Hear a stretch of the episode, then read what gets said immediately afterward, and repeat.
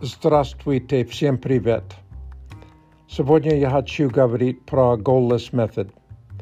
Насколько я понимаю, полиглот Дэвид Джеймс придумал этот метод, чтобы лучше учить и запомнить слова.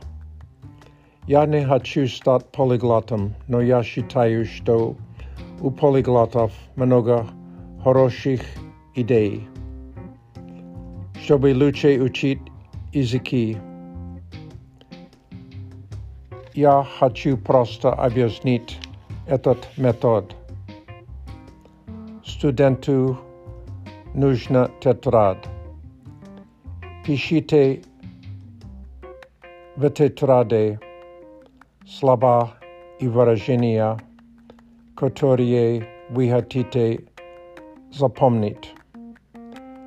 Через две недели читайте список i vyčerkivajte, cross out slova, které vyznajete.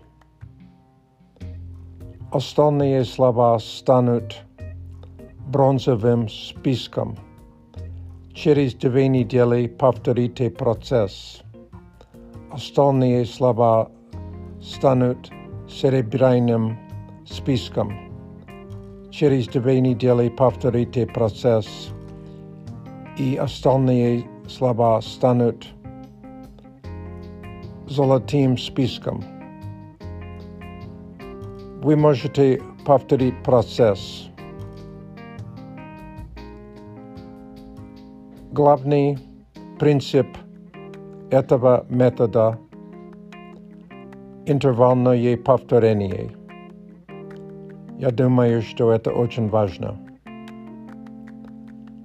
русская пословица говорит «Повторение – мать учения».